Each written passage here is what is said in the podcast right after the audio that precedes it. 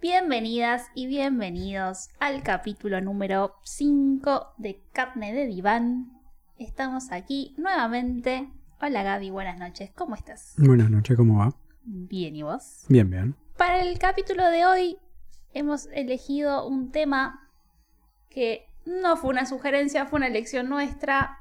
Estuvimos conversando un poco de qué nos daban ganas de hablar. Y la verdad que elegimos un tema que a mí particularmente me interesa mucho. Es un tema que en lo que es la clínica de la salud mental presenta como un montón de preguntas, de incertidumbre, de, ponerse a pensar, de hacer un análisis. Y es el tema de los sueños. Un tema que la verdad es que prácticamente todos atravesamos. Es raro, Hasta los perros sueñan. es verdad. Podemos ver en los perros como en esos momentos en que están Corriendo en sueños. la corriendo, oliendo, peleando, moviendo las orejas. Pero es algo que todos atravesamos, por más que lo recordemos o no. Es algo bastante humano. Y la verdad es que es un tema que para el psicoanálisis ha sido como la fundación del psicoanálisis.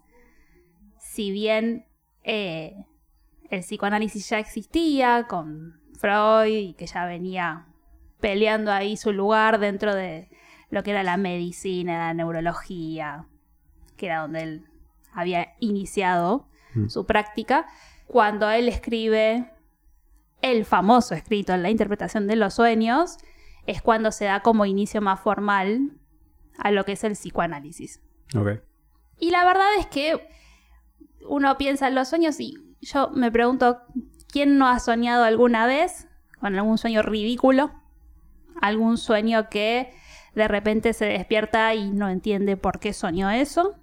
Sí, sueños que básicamente te, o te cambian el estado de ánimo o simplemente no sabes qué carajo acaba de pasar. Ahora, para entrar al hueso directamente, te pregunto. ¿El subconsciente existe? ¿Usted es licenciada en psicología? El subconsciente es un término que no sé de dónde se ha sido... eh, se empezó a utilizar de una manera que no corresponde a lo que es el psicoanálisis en sí, porque tal vez en alguna oportunidad Freud habló del subconsciente, pero nosotros le llamamos inconsciente. Ok, entonces que existen dos cosas, me imagino. Tres, Tres, a ver cuáles son. que es la conciencia, el preconsciente y el inconsciente, pero el subconsciente no. No tiene nada que ver. No, es un... Igual esto pasa mucho con el psicoanálisis, que se van tergiversando como los términos, depende también quién utiliza esos términos, para la medicina es otra cosa la conciencia, para el psicoanálisis refiere a otra cuestión, también en el sentido más vulgar, digamos, cuando uno dice, eh, pero este es un inconsciente, no es ese inconsciente del que hablamos No, obvio. En el psicoanálisis. Bueno, pero muchas veces se confunden esos términos. Freud, quien ha fundado el psicoanálisis, lo que él, a lo que él le da inicio es a esta existencia del inconsciente y hace esta división del aparato psíquico en estos tres estados, conciencia, preconsciente y el inconsciente. Y ok, y ahora, consulta. ¿El inconsciente es el, es el que se encarga de los sueños? Sí. Muy bien, Los sueños son una manifestación del inconsciente. ok. ¿Y más allá de los sueños, se encarga algo más el inconsciente? Sí, una bocha de cosas. No importa, a ver. Se encarga una bocha más de cosas que significa cosas que no están en nuestro control. Porque precisamente es el inconsciente, entiendo. Sí. Bien. Todas esas cosas que se encarga y todo son manifestaciones de realidad o sentimientos ocultos o hasta a veces son cosas que no tienen sentido. No, no, no. Sentido tiene todo en nuestro aparato psíquico. Sentido tiene todo. Todo. Entonces, por ende, los sueños todos tienen sentido. Sí, para singular, ¿no? Para cada uno. Claro. Puede que lleguemos a la conclusión o no, o que cierre o no cierre, pero de, nues- de nuestra cabeza salió una conclusión. Sí. Ok. De hecho, eh, esto me recuerda. Es muy común que en el sentido más vulgar se le quiere atribuir como un sentido general a todo lo que uno sueña. Es decir, el para mí famoso ejemplo, ¿qué pasa si uno sueña con que se le caen los dientes? Bueno, significado, eso es un signo de agresión. Mm. aparte, ¿qué significa eso? Agresión. Ah, bueno, voy a pensar que hay de agresivo en mí. Ponele. No estamos a favor de eso. No creemos en que las cosas sean así. Que todo tiene un único sentido. Igual esto responde mucho a la necesidad que tenemos todos de encontrar una única respuesta a todo lo que nos pasa. Porque eso es como lo que nos calma. Lo cierto es que lo que cada uno sueñe tiene su propio sentido en relación a la historia singular de cada uno. Estamos tan acostumbrados a querer encontrar un sentido rápidamente a lo que nos pasa y nos bancamos tan poco la pregunta por lo que nos pasa que a veces nos despertamos y decimos, bueno, soñé con esto, respuesta rápida, bueno, a ver, googleo qué significa soñar con X cosa, entonces, bueno, Google me dice que soñé con esto, que significa esto, y ah, claro, a mí me pasará algo de eso en la experiencia del análisis, eso no es así. Uno va, en general cuando uno lleva un, sueño es porque hay algo de ese sueño que le hace ruido o le hace pregunta o no entiende, lo que sea. Eh, y lo lleva ahí y empieza como a, a ir desarmando ese sueño. Uno puede hacer todo el relato de lo que soñó, y después ir como tomando partecita por partecita para ver de qué se trata. Por eso siempre se habla como de dos contenidos diferentes de lo que es el sueño, como un contenido que es más fácil, más accesible, que es eso que yo puedo contar del sueño, este relato que puedo hacer, en contraposición de un contenido que está como más oculto, si se quiere, latente se le llama, que es como algo más Debajo de la alfombra. Sí, como algo más subterráneo, como algo que uno podría descifrar a partir del análisis. Y eso que está debajo de la alfombra por lo general que es de tipo, por lo general, qué sé yo, cicatrices de, por decir algo extremista, abusos, cosas que pasaron en la infancia que uno no recuerda porque obviamente de chico no te acordás una poronga creces y de golpe te hacen ruido y esas cosas. Sí. Puede ser eso como pueden ser cosas también más actuales. pero siempre un sueño está relacionado, como decíamos recién, con el inconsciente porque... Eh, a ver, esto que decía recién, el sueño es una manifestación del inconsciente. Mm. Hay un montón de cosas que son manifestaciones del inconsciente. Sea un sueño, sea un síntoma, sea un lapsus, sea un chiste. Esas cuatro cosas es como que siempre hablamos, o una laguna, son siempre... ¿Y qué quiere decir manifestación del inconsciente? Porque si no, quiere decir que ahí está en juego el inconsciente y que eso nos está queriendo decir algo. Sí, sí, está manejando él, ¿no? Sí. El clásico lapsus eh, o, o, un fallido. Quería, estoy queriéndote decir el nombre de una expareja y me sale el nombre de mi primo. Y uno dice, oh, no, pará, me equivoqué. Está en uno también detenerse o no en esa equivocación, ¿no? Mucha gente sigue de largo y dice, ah, no, no importa, te dije el nombre de mi primo, pero no importa. Y hay gente que, bueno, puede decir, ok, ¿por qué acabo de decir eso? Siempre significa mucho, porque.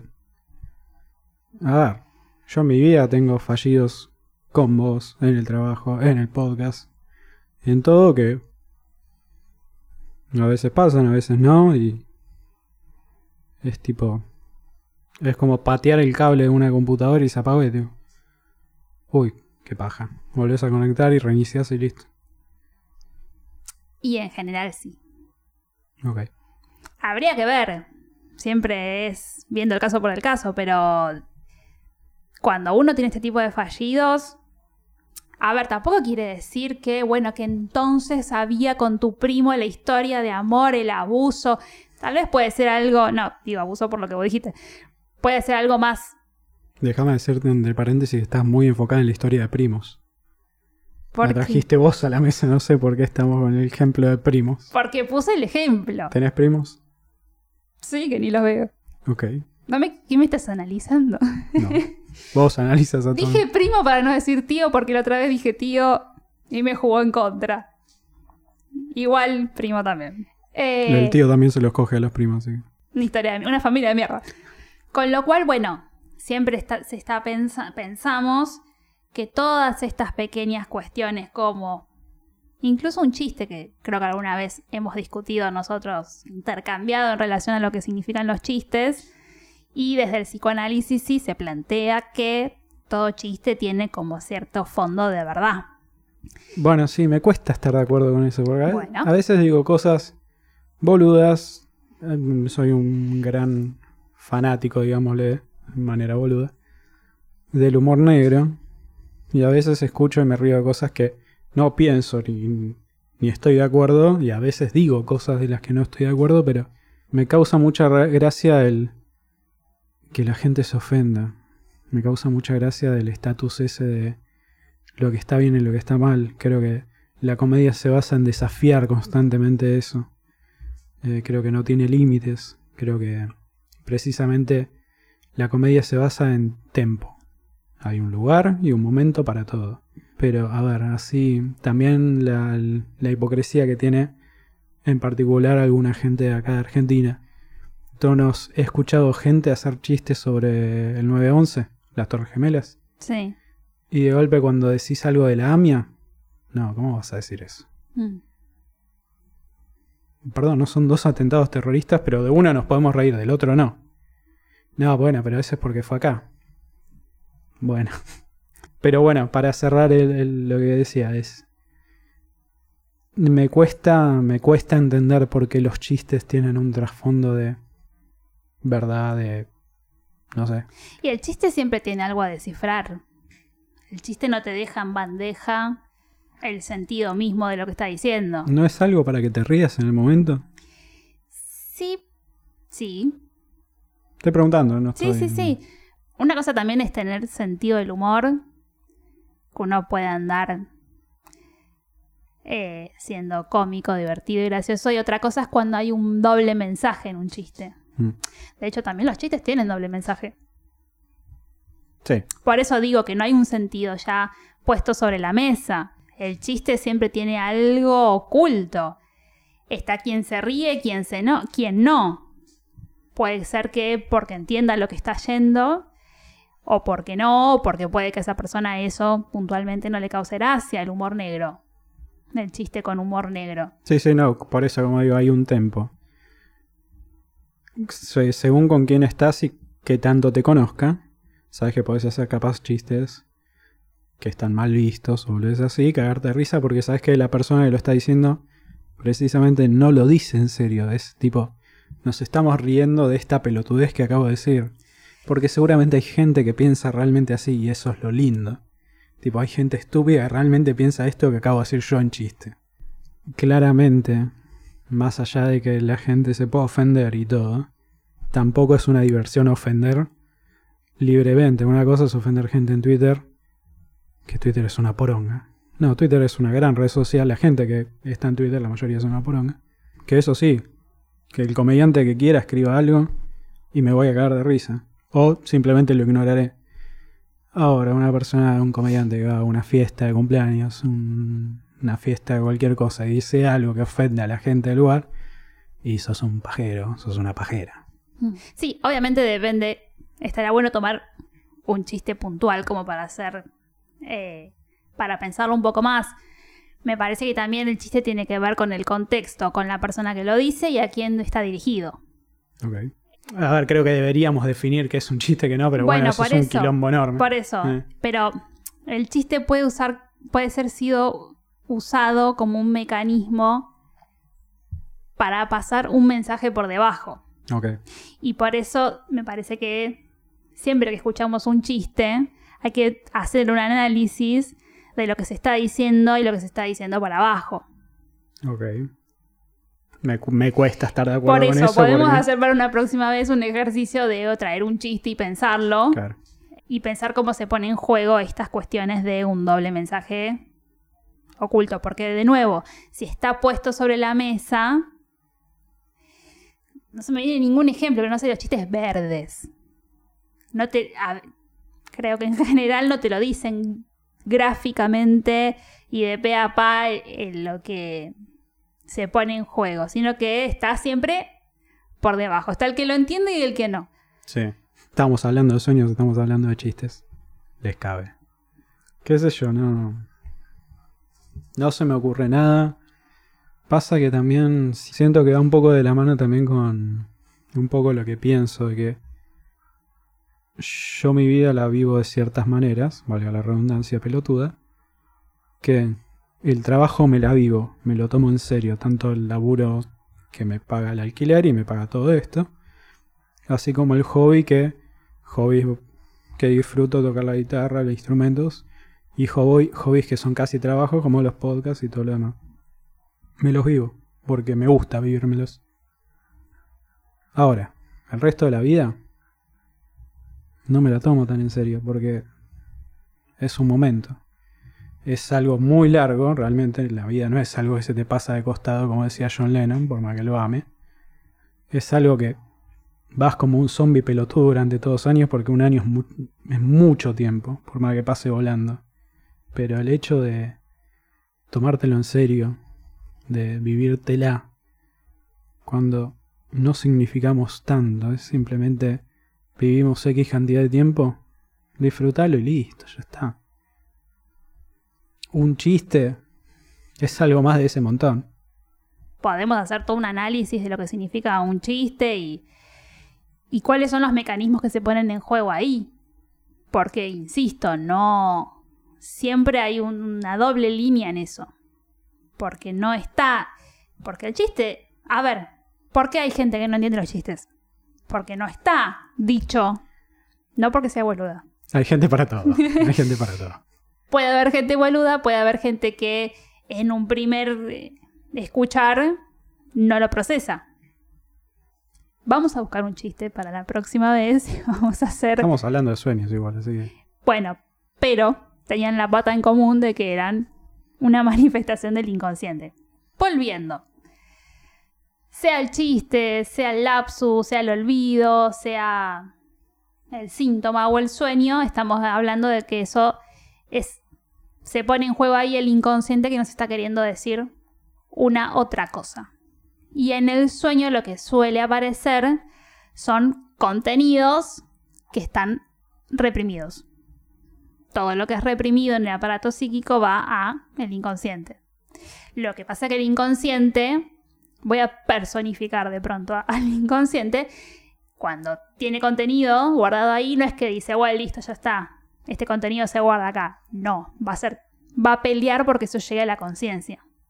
Ok. Entonces, por ejemplo, cuando uno tiene eh, una equivocación, esto de dijo un nombre por otro, uno podría decir o pensar que es el inconsciente que nos está queriendo decir otra cosa. Entonces está uno sujeto que se escucha equivocándose, que en eso nos pasa a todos, y entonces ahí lo que decía antes, ¿qué hacemos con eso?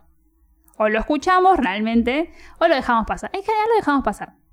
Porque no queremos saber de eso. No queremos saber por qué nos equivocamos. No queremos indagar y meternos en terrenos más profundos. Sinuosos. Exacto. Con lo cual, bueno, esto es lo que se pone en juego en los sueños. Algo que está bien guardado. Bien, bien, bien. Y se dice desde el psicoanálisis que todo sueño es un cumplimiento de deseo. Eso tal vez es un poquitito más complejo. Ya tu cara me lo está Que diciendo. no entiendo, no más que Recibió muchísimas críticas Freud cuando empezó a decir un esto. cumplimiento de deseo. Sí. No entiendo, explica. Lo que pasa es que igual también el deseo es un concepto bastante complejo en el psicoanálisis. Primero Freud hace todo un desarrollo sobre lo que es el deseo, después viene Lacan, eh, pero vamos a quedarnos como con el sentido más común de los deseos, de lo que es el deseo como aquello que alguien quiere alcanzar. Eh, desde el psicoanálisis siempre se plantea que aquello que uno quiere alcanzar, una vez que lo alcanza, pues no era eso, sino que era otra cosa. Y entonces eso hace que estemos constantemente en movimiento y en búsqueda de algo que nos mantiene activos. Entonces, escuchando cada sueño, cada relato de sueño, uno puede empezar a ver qué hay ahí, qué hay en ese texto y cómo se relaciona con la historia singular de esa persona, lo que uno podría decir que es un cumplimiento de deseo. Pero quedarnos tal vez con eso, como, ¿qué son? A ver, la cuestión es bastante simple. Uno tiene pensamientos en la vida de los cuales no, no los quiere tener Mm. por alguna razón. Entonces pasa a reprimirse. Y aquello que está reprimido hace fuerza igualmente para llegar a la conciencia. Entonces, el sueño, que es un momento en el cual el sujeto relaja, se duerme, es como si ahí las barreras Bajar. bajaran un poco y entonces ese contenido pelea por llegar. De todas maneras, no llega de un modo súper claro. Porque hay mecanismos que se ponen en juego, en lo que es como el, el trabajo del sueño, que lo que hace es que es como desfigurar ciertos pensamientos para que a vos te llegue de otra manera y no sea tan claro. ¿Qué hace? Trabajo fino la mente. Sí, Ah, es una hija de remil puta la mente. sí, Al fin alguien lo dijo. Yo te lo digo, sí. Eh, hay dos mecanismos particularmente, que son los de condensación y desplazamiento, que lo que hacen es como mover ciertos aspectos de, de pensamientos o contenidos nuestros, que hace que aparezcan de una manera en el sueño, pero que en realidad quieren decir otra cosa. Por ejemplo, condensación. Yo sueño con que estoy teniendo una cena familiar en la noche de Navidad. Y quien es mi padre, con quien estoy yendo a brindar con mi copa arriba, de pronto veo que en verdad es mi profesor de historia del colegio. Qué quilombo.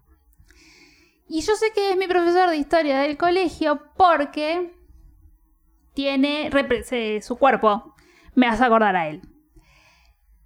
Y cuando de repente me empieza a hablar, De golpe estoy en Bojack Horseman. sí, Ok. cuando de repente me empieza a hablar esta persona, yo lo escucho hablar en mi sueño y la voz es del panadero. ok. Es una bocha de mezcla. Bueno, ¿cómo el panadero influye tanto en tu inconsciente como fi- para figurar en tu Habría que ver qué pasó con el panadero. Uy, ok. No solamente pueden ser historias de abuso, digo, puede pasarme que yo, Natalia, voy a comprar el pan y de repente me imagino una historia de amor con el panadero. ok. Lo que pasa es que empezó siendo mi papá. Ok, listo. Una bocha de quilombo. todo. Pero bueno, a ver, no es novedad. Ni el complejo de Edipo, ni los deseos incestuosos, todos conocemos sobre eso. Ok. Y esas cosas se ponen en juego.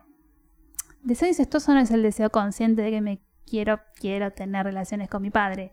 Digo, es lo que se pone en juego a nivel amoroso, es mi papá como ideal, como, como la imagen de hombre que yo recibí de pequeña y que entonces este es un hombre amable que se puede amar, o todo lo contrario. Y si tu viejo caga piñas a tu vieja, esa es la imagen de padre, de hombre amable. No, puedes tomarlo como el modelo que no. Ah, ok. Pensé que iba a ser tipo una cadena. Un No, no, círculo sin fin. No, no, puede ser como modelo para sí, como modelo para no. Para no, ok. Entonces, a través del proceso de condensación yo puse en una persona como representaciones o aspectos de tres personas diferentes. Que tal vez vos vas y decís, bueno, soñé con que brindaba con mi viejo en Navidad y le decía, feliz año pasado. Uy, ¿por qué dije feliz año pasado? Ay, no sé, bueno, pero a ver, ¿y qué estaba haciendo tu papá? No, bueno, pasa que cuando levantó la copa y yo lo miré a los ojos, vi que tenía la barba candado, que en realidad mi viejo no tiene barba candado. ¿Y, a quién te sacó dar esa barba candado?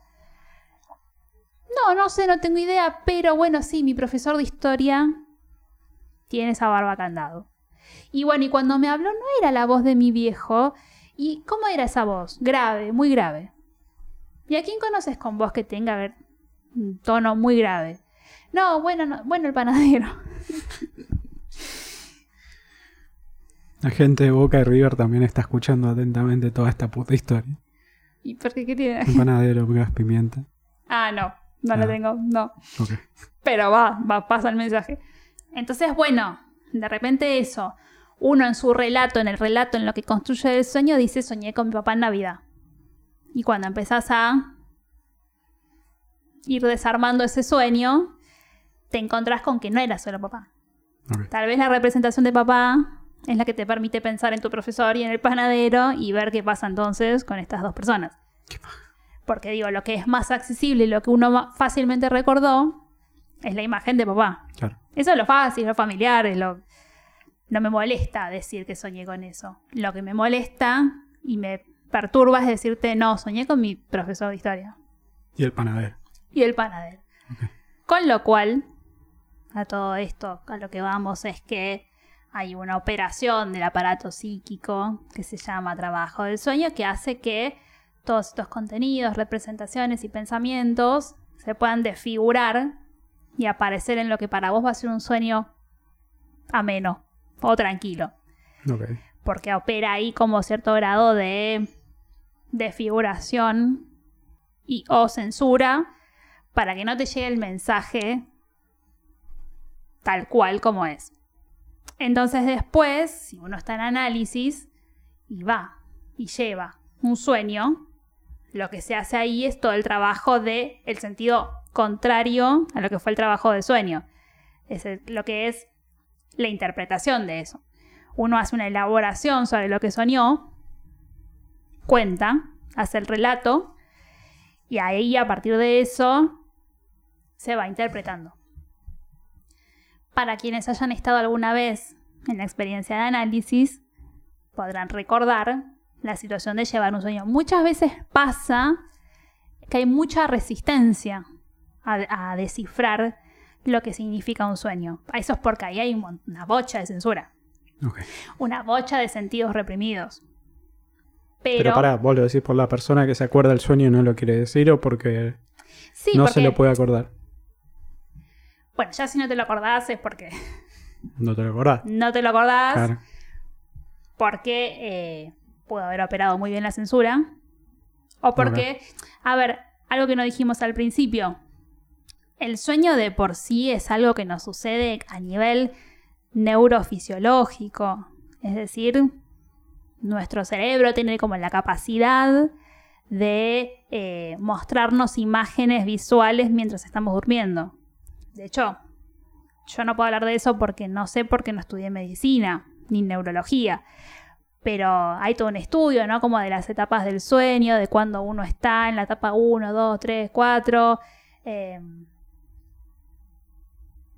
y cuestiones que se ponen ahí en juego, que como los famosos sueños eh, en los que uno sueña que está cayéndose y, y de repente da esa patada.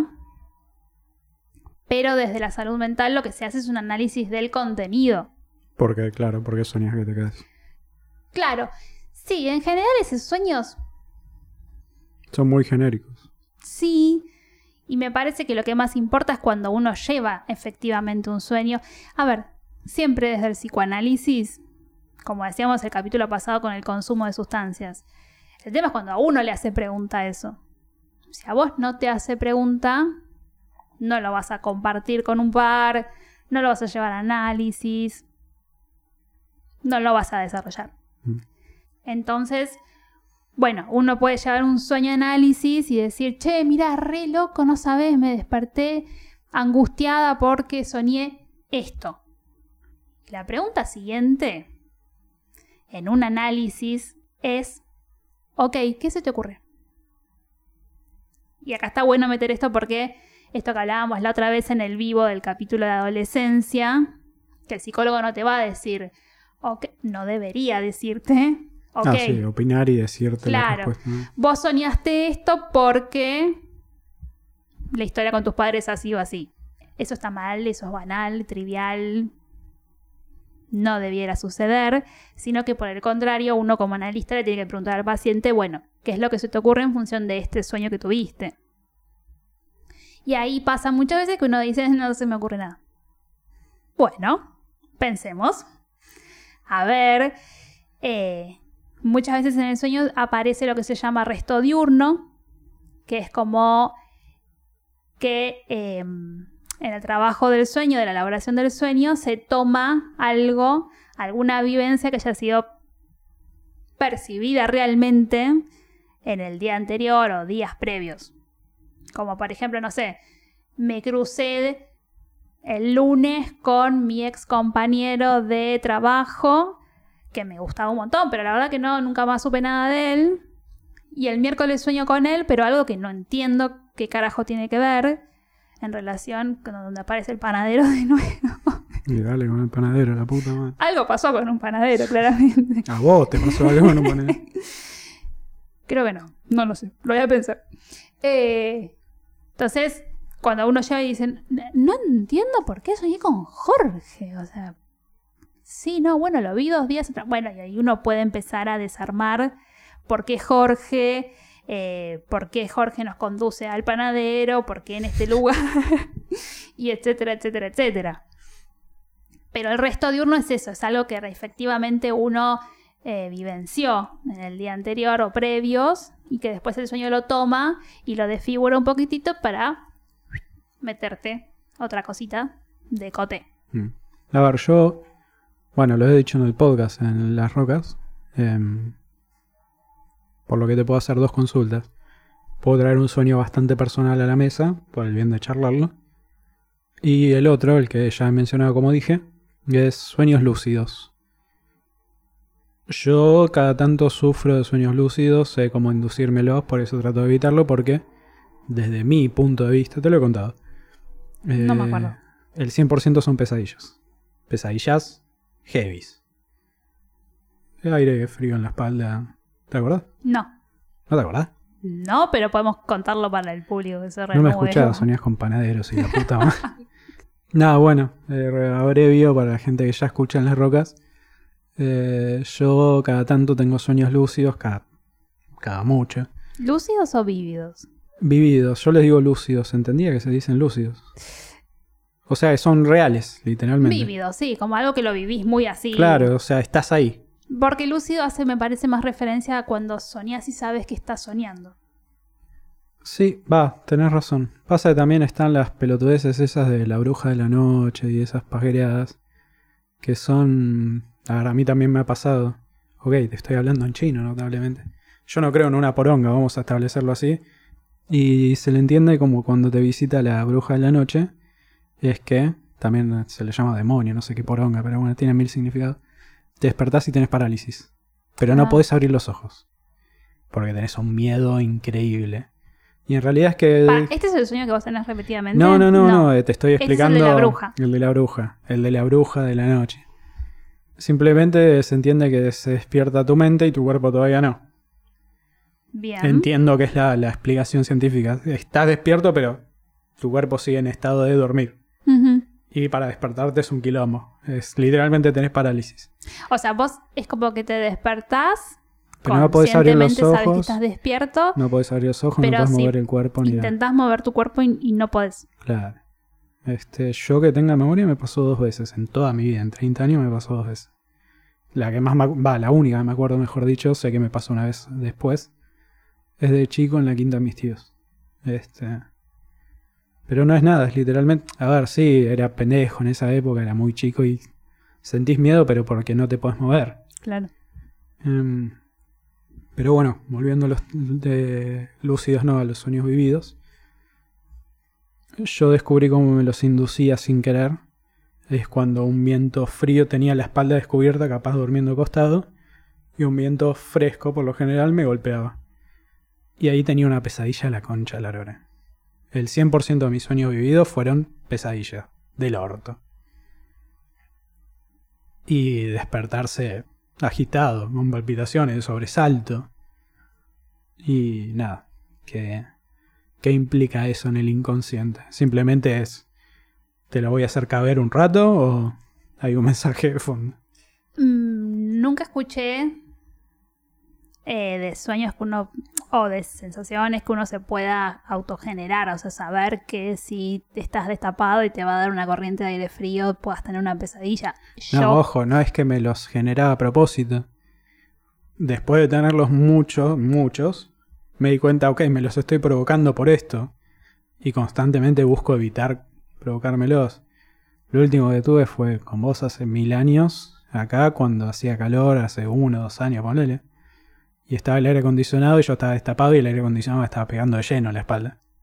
yo, honestamente, lo que creo yo es que en todo caso puede deberse más a un tipo de asociación que hiciste vos en, eh, relación a, bueno, si, si, si estoy así, voy a tener pesadillas. Que me parece que también responde un poco a como esas respuestas que queremos encontrar nosotros, como de, bueno, entonces no voy a hacer esto para no tener pesadillas. Sí, sí, pero a ver, no te estoy preguntando el, la explicación le- lógica de por qué tengo sueños vividos cada Vividos. tanto, eh, sino qué significan. Más allá de que haya encontrado supuestamente por qué me los provocaba sin querer. Sí. ¿Qué implican en el inconsciente? No, ¿qué implican en el inconsciente? No, implican en todo caso que el inconsciente está queriendo hacerte llegar un mensaje. Un mensaje de mierda. Bueno, eh, no sé, no sabemos, tampoco te lo vamos a preguntar cuál era el contenido de esos sueños y, o pesadillas. Imagínate todo, de película de terror con demonios, fantasmas, monstruos, cualquier forrada así. Pero obviamente uno cuando sueña pelotudeces se da cuenta a veces, ¿viste? Es un sueño, cualquier forrada. Pero cuando hasta lo sentí físicamente, por eso se llaman vividos, entiendo. Es tipo, pasa más allá de todo. Es tipo, esto me está pasando, lo, lo estoy sufriendo y no sé qué hacer. Mm. Es pánico, prácticamente. De nuevo lo mismo, habría que primero ver qué es lo que aparece en ese sueño.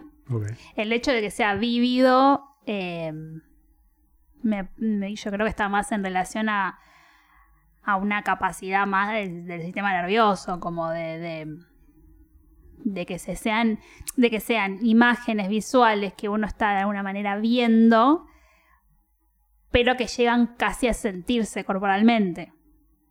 Eso es un sueño vívido. Incluso cuando uno se despierta y, y a mí me pasa un montón de decir, hey, acabo de estar con fulano. Como El esa panadero. ¿Eh? El El pan- panadero. No, este era el fiambrero en realidad, pero bueno. Hay algo con el almacén. como esa sensación de esto acaba de suceder o, o también, qué sé yo, eh, sueños con embarazos, como de repente decir, no, pero yo me estaba tocando la panza y, y era posta. Bueno, se puede pensar qué es lo que se pone en juego ahí, digo, eh, alguien que en su análisis, digo, también los sueños van muy relacionados con lo que uno está trabajando en análisis. Por eso siempre es necesario pensarlos en el contexto del análisis. Sacar un sueño así como me estás contando vos es muy difícil porque yo no sé ni en qué momento de la vida estabas, ni qué era lo que te preocupaba, qué era lo que tenías en tu cabeza, qué era lo que te estaba pasando, eh, por qué puedes haber soñado eso. No puedo hacer una hipótesis porque estaría mal. Claro. Porque sería nuevamente yo estar queriendo ponerle un sentido al, Un No, significado, sí. Claro, seguramente soñaste eso porque te estabas por rendir una materia y tenías mucho... ¿Eh? No, eso, Claro. eso lo tenés que decir vos, no yo. De hecho, eh, en un análisis, insisto, cuando uno quiere pensar un sueño, la ley primera del análisis, del psicoanálisis, no de los psicólogos, de los psicoanalistas, es la asociación libre, es decir lo primero que se te venga a la cabeza. Que cuesta un montón, pero cuesta mucho como decir, bueno, me desprendo de todo lo que yo creo que está bien o mal, ta, ta, ta, ta, y digo lo que honestamente me está viniendo a la cabeza, el panadero. Bueno, entiendo que hay gente distinta distinta. A mí vomitar así no me... Pasa que, de nuevo, vomitar lo que uno piensa no, no me... Por lo menos en mí no me significa tanto. No tengo tanto problema porque... Obviamente con gente que no conozco, eh, obviamente hay un filtro. O hay un- una especie de regulación. Pero con amigos y todo es tipo, soy como soy. Y me aceptaste porque sabes cómo soy y, listo. Por eso no tengo tanta problema en el momento de, de nuevo vomitar. Así de sí, hablas sin pensar. Pero alguna Y vez pueden- hiciste un análisis. De muy chico, hace mil años. Bueno, no es lo mismo. Ah, ok, yo pensé que decías tipo a modo de juego, entre comillas, de hablar sin pensar. No, porque en el análisis se ponen en juego un montón de factores que no están cuando uno está hablando con un amigue o familiar. Mm, Eh, cuando uno está hablando con un amigo, el amigo ya conoce más o menos tu historia. eh, un amigo puede saber lo que significa que yo estaba soñando con o hablando con, etc. En un análisis todo eso se vuelve a poner en juego, uno historiza nuevamente sobre eso. Es un tercero desconocido que está escuchando qué es lo que te pasa. Y entonces ese es el mejor momento para decir, decir lo que se te cruce por la cabeza. Porque cuando vos pensás que cuando se te cruzó el recuerdo del jardín, de que todos fueron al recreo y vos te quedaste solito jugando con una pistolita en el aula, vos decís, "Eh, eso es significa- insignificante. Pues no. Espera. Entonces ya me trajiste el sueño con... Vamos a poner otra cosa, con la bibliotecaria en tu caso. No, no, yo cuando dijiste jugando con la pistolita, obviamente era jugando con el panadero. y dos baguetas ahí peleándose. Bueno, el panadero insiste. Digo, uno va trayendo todas esas piezas y va armando algo de todo eso. Para quien empieza un análisis, siempre está esta cosa como de, no, bueno, qué fiaca contar toda mi historia otra vez. Bueno, pero no es lo mismo contar tu historia a tus 30 años que a tus 15, porque te, te atravesaban cosas completamente diferentes. Tu lectura es diferente de eso que estás haciendo. Y entonces ahí, bueno, un sueño puede tener un sentido en este momento, como pudo haberlo tenido en otro sentido en otro momento. Entonces, no es lo mismo decir con un amigo me relajo y hablo de lo primero que se me cruza, porque no va a ser lo mismo lo que se te cruce con ese amigo, porque estás hablando con esa persona, con ese amigo, que se pone en juego toda la historia que tenés con ese amigo también, a estar hablando con alguien que es un desconocido en un principio donde se van a poner en juego otros factores, otros recuerdos. Entonces, que desde el psicoanálisis, esto que decimos como la ley primera de, la asociación libre, la asociación libre es todo en el análisis. Es poder sentarte frente a alguien y que alguien te diga, te escucho. ¿Por qué viniste? Y entonces uno empieza a decir, o uno cree que empieza a decir qué es eso que a uno lo llevó ahí, y empiezan a aparecer. Y tengo casos contados de gente que incluso hasta es como muy estructurada y donde pasa mucho que en el análisis uno dice, bueno, tengo mi sesión el jueves, entonces voy a hablar de esto, de esto y de esto. Y llegas a análisis de tu sesión el jueves a las 5 y 20 de la tarde y empezaste contando la primera y no pudiste hablar de las otras dos porque te fueron disparando como cosas en el medio que de repente empezaste, eso es asociar. Yo empecé hablándote de mi sueño, pero esto me lleva a mi recuerdo de infancia y ese recuerdo de infancia me- me- también me remite a una vivencia que tuve hace poco y mi relación con mi hermano. Y ese es el poder de la mente humana y Claro. del inconsciente que va... que no lo podemos controlar. No, no, claramente. A ver, bueno, yo dije que iba a compartir dos. A esta altura no sé si voy a compartir el segundo porque Sí, dale, dale. es muy personal. Ah, no, no, entonces no. Es más, no sé, o sea, sabés cuál es, no sé si entendiste cuál era. Ah, sí. Tiene que ver con ahora el luto. Sí, sí, sí. Sí, bien. Sí. No, está bien. Eh, nada, qué sé yo. eh. Entiendo que son manifestaciones del inconsciente, de algo guardado atrás. Pasa que creo que hablo por todos los que no somos psicólogos cuando digo que poronga me quisiste decir, hijo de remil puta, Gabriel, yo. Pero eso está buenísimo. Pero ¿por qué no me haces más fácil? Porque estoy hablando yo conmigo en ese momento. Y bueno, en ese sueño en particular es tipo, ¿por qué me hice yo esto? ¿Por qué me hice este quilombo en la cabeza? Bueno, por eso digo, en relación a... Estamos hablando, entre paréntesis, como dije antes, de un tema particular, es el luto, es uno. La mortalidad humana es uno de los temas más difíciles, entiendo. Exacto. Todo, toda manifestación del inconsciente tiene este sentido oculto. No oculto porque oh, es de lo prohibido y no se puede hablar. Al contrario, no. No, nos cuesta que sea un sentido más fácil de leer porque nos duele. Mm. porque nos resulta completamente displacentero. Y el aparato psíquico lo que quiere es que vos estés dentro de todo bien. Equilibrado, ok. Equilibrada es la palabra. Que haya cierto equilibrio. Se habla de. Freud hablaba de la homeostasis. Como que un aumento de algo, de, de esa energía que puede generar displacer, ya te desequilibra todo el aparato.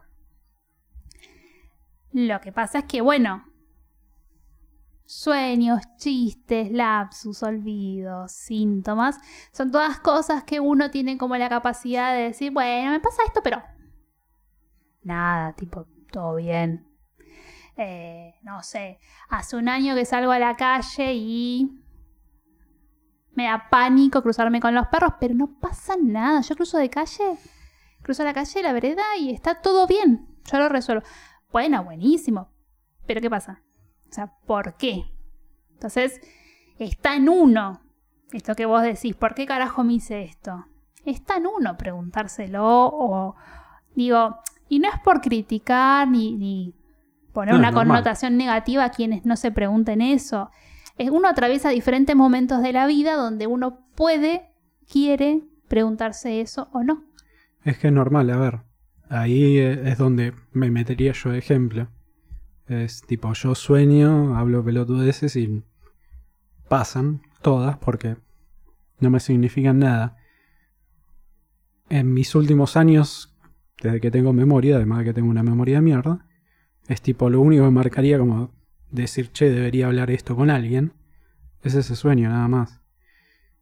Más allá de toda la connotación que tienen, lamento, me chupa un huevo que se queden con la duda de qué era. Suspenso. Pero bueno, ya dije que era de luto. Y no es secreto, alguien que nos siga desde hace rato. Tampoco es necesario. En general, bueno, no, debe saber. Mm.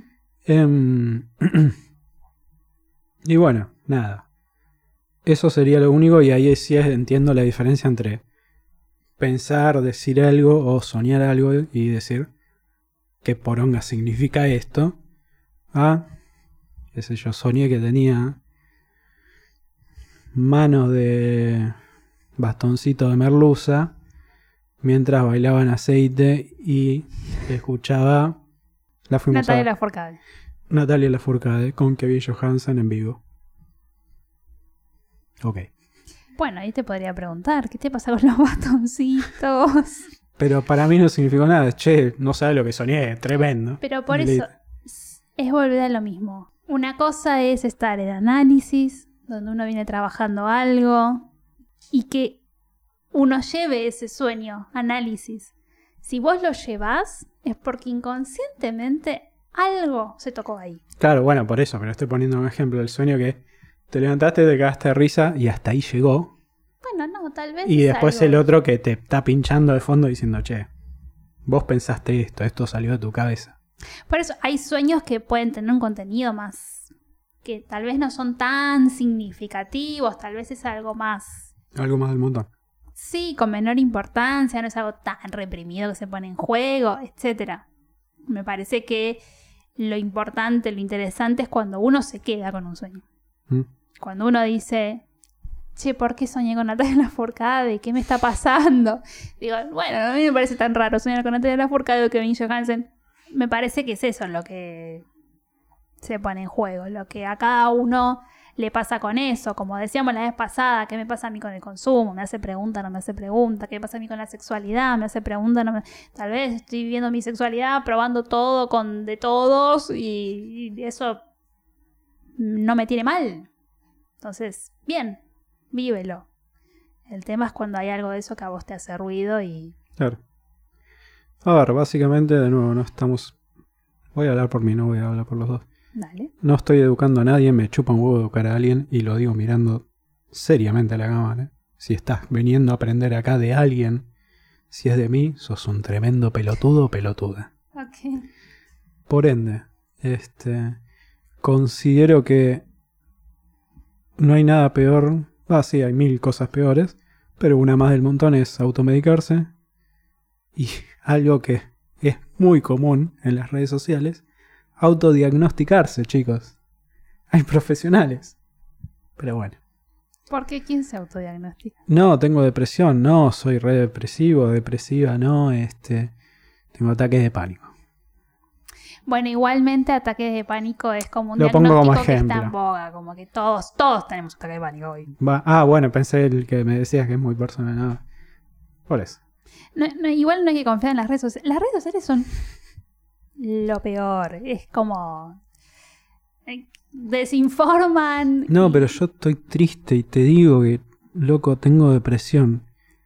¿Hablaste con alguien? No.